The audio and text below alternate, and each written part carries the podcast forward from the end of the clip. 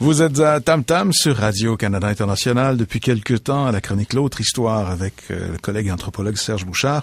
On fait ce voyage dans le temps et dans l'espace, d'est en ouest et dans le temps entre 1500 et là maintenant 1750 à la rencontre des diverses Premières Nations et des grandes familles des Premières Nations au Canada. Serge, bonjour. Bonjour. Alors, euh, cette fois-ci, on passe les Rocheuses et on se dirige jusqu'à cette fameuse mer de l'Ouest. La voilà enfin, mais à la rencontre aussi d'un florilège de nations amérindiennes. Oui, et, là on va ouvrir presque le dernier ou l'avant-dernier chapitre de cette histoire, car c'est la fourrure qui nous amène au Pacifique finalement. C'est le commerce des fourrures, c'est l'économie.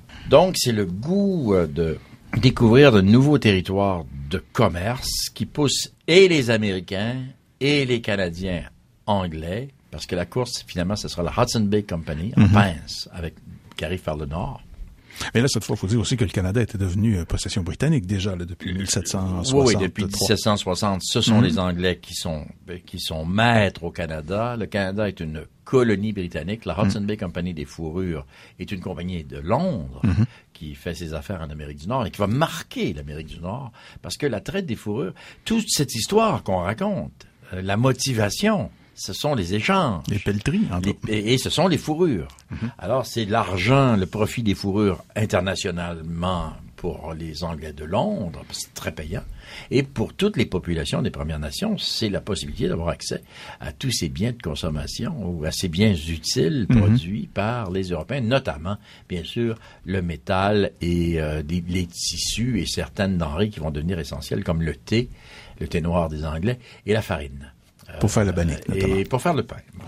donc, souvent, les Premières Nations diront toujours la même chose, nous avons été blanchis euh, par la farine. c'est la, la, farine qui, qui, nous aura. Euh.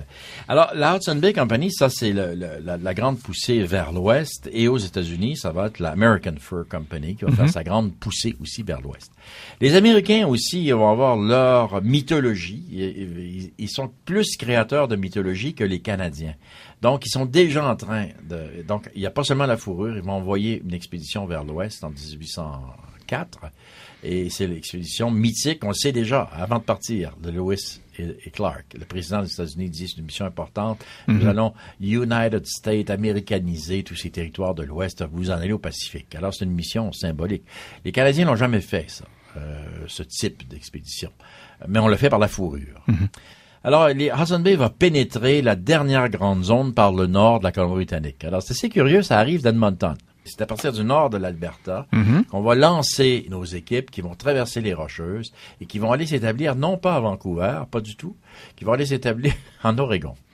En Oregon? Oui, c'est l'Oregon. La Hudson Bay Company. Et on descend, mais c'est parce que, écoutez, il y a, le 49e, c'est la frontière entre les États-Unis et, le Canada, Colombie-Britannique. Il y a l'État de Washington avant d'arriver en Oregon. Eh bon, ben, il, y a, il y a des précisions géographiques ici. D'abord, euh, la, la, frontière a été établie en 1846, mhm. donc beaucoup plus tard. D'accord. Et en plus, l'État de Washington n'existait pas du tout. Alors, c'était le Grand Oregon qui était ouvert pour tout le monde. Un très beau pays, très très beau pays. Mais là où euh, la Hudson Bay et, les Américains vont converger vers un endroit qui est le pied du Mont Sainte-Hélène. Finalement, hmm. au pied du Mont Sainte-Hélène. Et là, ils vont découvrir toutes les populations à partir du nord de la Californie jusqu'en Alaska. Et là, ils découvrent la plus grande diversité culturelle qu'on a jamais pu imaginer sur la planète Terre. Des peuples, des peuples, vallée par vallée, les peuples sont autonome, indépendant, avec des langues uniques au monde, des familles linguistiques qui se résument à 2000 locuteurs. c'est le paradis, évidemment, des anthropologues, des linguistes.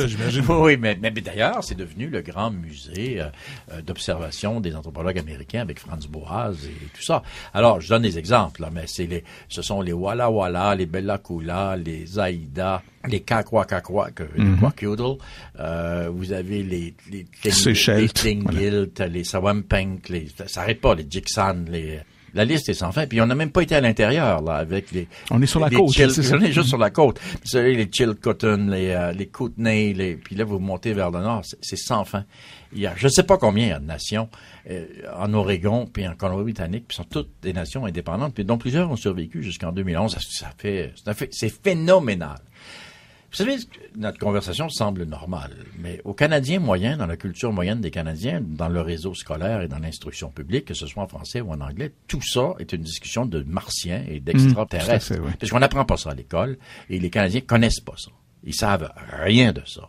Les Indiens, pour nous, c'est des gens qui sont en réserve indienne. Euh, ils ont ils ont des allures, rien des problèmes sociaux, des allures mm, particuliers, mm. mais le régime de... Mais leur histoire, l'international que nous sommes en train de, décrire, ça, ils savent pas ça. Et en plus, euh, dans l'Ouest, euh, les, les, Indiens sont, sont très, ils ont des cultures dites ostentatoires. Alors, ce sont des cultures de spectacle, de représentation, des cultures avec, avec des, des constructions monumentales. Hein, ce sont des grands menuisiers. Ils font des grands, grands bateaux. Ils sont pas capables de faire une chaloupe sans la, la, la sculpter de part en part. Alors, ils font des mâts. Ils, font dessiner. Ah, la peinture, des mhm. artistes. Euh, les, arts sont dans la vie quotidienne. Bon, les, les, les gens des plaines étaient aussi comme ça, enfin, l'ensemble des populations amérindiennes. Mais dans ce dans le cas de l'Ouest, vraiment, c'est à se jeter par terre. Bon, ça n'empêchera pas les coloniaux euh, anglais et, américains de tout détruire.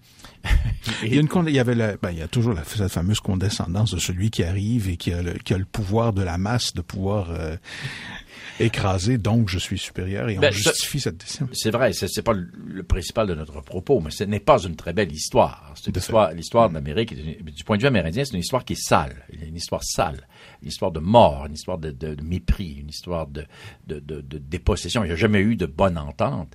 Et euh, les Américains, évidemment, euh, vont développer cette, vont, qui ont le sens de la formule, euh, diront au 19e siècle, euh, euh, un bon Indien est un Indien mort. Mm-hmm. A good Indian is a dead Indian. Mais ils vont aussi dire The Vanishing Race. Il n'y a pas de place pour l'Indien dans la, dans la vie moderne. Hein. Mm-hmm. On installe l'Amérique après tout. Bon, les Canadiens sont plus polis. Euh, je sais pas pourquoi. Là. Il y a une sorte de politesse et de retenue. Ils font la même chose. Mais ils disent pas. il n'y avait pas de place au 19e siècle pour... Euh... D'ailleurs, dans l'Ouest, c'est intéressant. Au moment où les, on, va, on va ouvrir le dernier chapitre dont nous parlerons dans la prochaine chronique, l'épilogue, mm presque de la diversité euh, culturelle des Premières Nations d'Amérique et en particulier du Canada, vous voyez qu'on est rendu qu'on voit des Haïda, qu'on voit des Kwakiutl, qu'on voit toutes sortes de populations sur la côte. On est parti des Mi'kmaq et tout ça. On avait fait le tour d'une diversité culturelle immense, nord-sud, est-ouest, sans vraiment l'apercevoir. Il n'y a pas eu de synthèse, il n'y a pas eu de respect. On l'a vécu, tout simplement. On l'a vécu, euh, les coureurs de bois, il y a eu un immense métissage, beaucoup d'échanges culturels, mais ça ne faisait pas partie de l'histoire officielle du Canada sur le plan euh, de l'identité. Le Canada est resté bloqué sur la notion de deux cultures, ou trois peut-être, mm-hmm. deux cultures, la, française et l'anglaise, et puis les immigrants. Euh, on est un pays d'immigration. Alors, le Canada est un pays qui va, qui va accueillir des, des, des, Slaves, qui va accueillir les Allemands, il va accueillir les Finlandais, il va accueillir les Italiens, il va accueillir les Grecs, il va accueillir un paquet de monde, mais on va pas euh, reconnaître la diversité culturelle originale qui était déjà euh, en place. Parce qu'on a trop tendance à la voir comme étant quelque chose de monolithique. Trop souvent, nos livres d'histoire ne font que quoi, une vingtaine de pages au début. Puis bon, allez hop, l'histoire commence véritablement avec Jacques Cartier, puis on y va. Mm. Et puis, on, généralise. Un Indien est un Indien. Alors, on va dire, bon, il y a eu des guerres indiennes, ils ont rencontré des Indiens, puis ça, mais, mais avec tout ce qu'on vient de dire dans, dans cette chronique-ci et dans toutes les autres qui précédaient, vous voyez bien qu'il faut toujours préciser eh, s'agissait-il d'un Sioux, s'agissait-il d'un Nordique, mm un chasseur de la forêt boréale? Les gens qui, qui ont exploré ce pays euh, l'ont fait avec ces populations. Puis c'est toujours le même modèle. Ils les connaissaient très bien. Où est passé ce savoir, ce, où est passée cette finesse et la reconnaissance de la diversité? Là est la vraie question.